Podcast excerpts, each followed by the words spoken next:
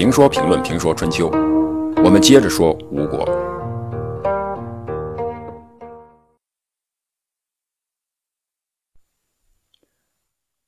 吴国三万人的军队奇袭楚国，并且要打胜仗，没有谋略是不行的。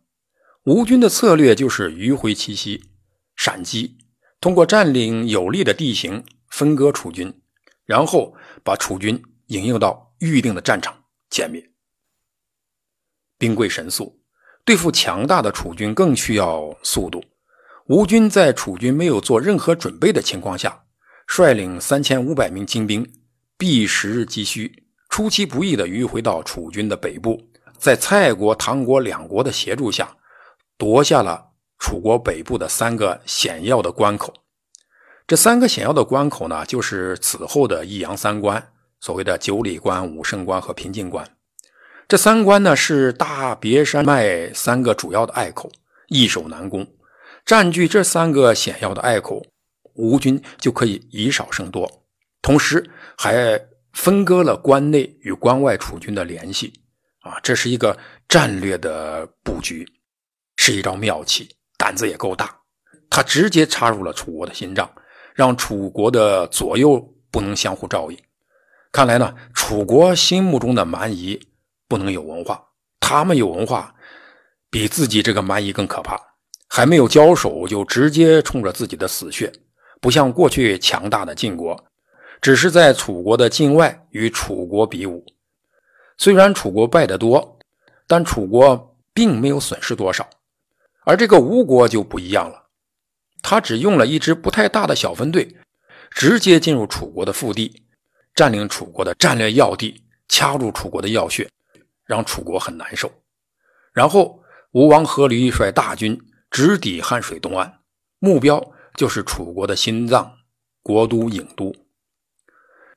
楚国人会玩船，但吴国人不在乎，因为他们也许比楚国人更会玩船。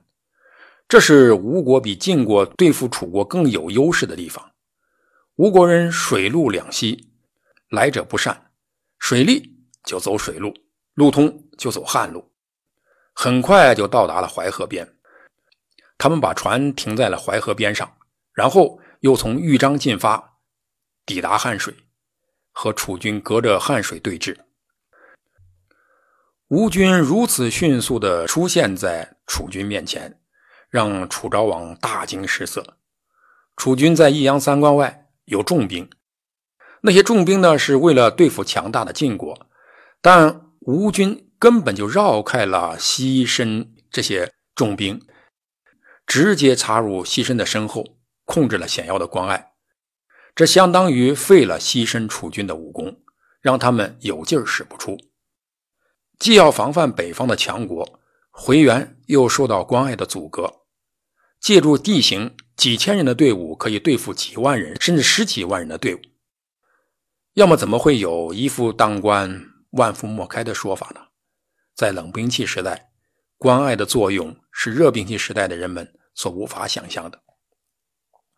在这种情况下，楚国派出令尹子长、司马令尹旭等人率领的强大阵容抵抗吴军。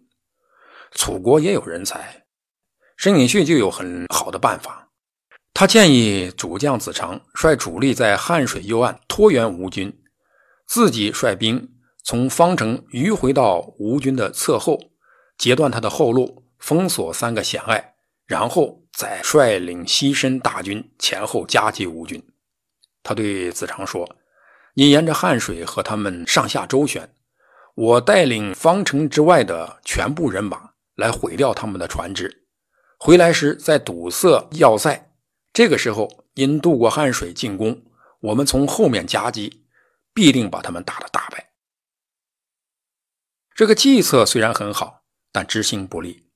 许多好的计策都是坏的执行给毁掉了。主将子长受到部下的挑拨，并没有把吴军放在眼里。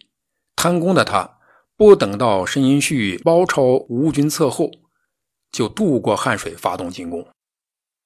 楚国武城大夫对子长说：“吴国人是用木头制的战车，我们是用皮革蒙的战车。如果天阴下雨，就不能持久，不如速战速决。子长的谋臣始皇也对他说：“楚国人讨厌您，而喜欢司马。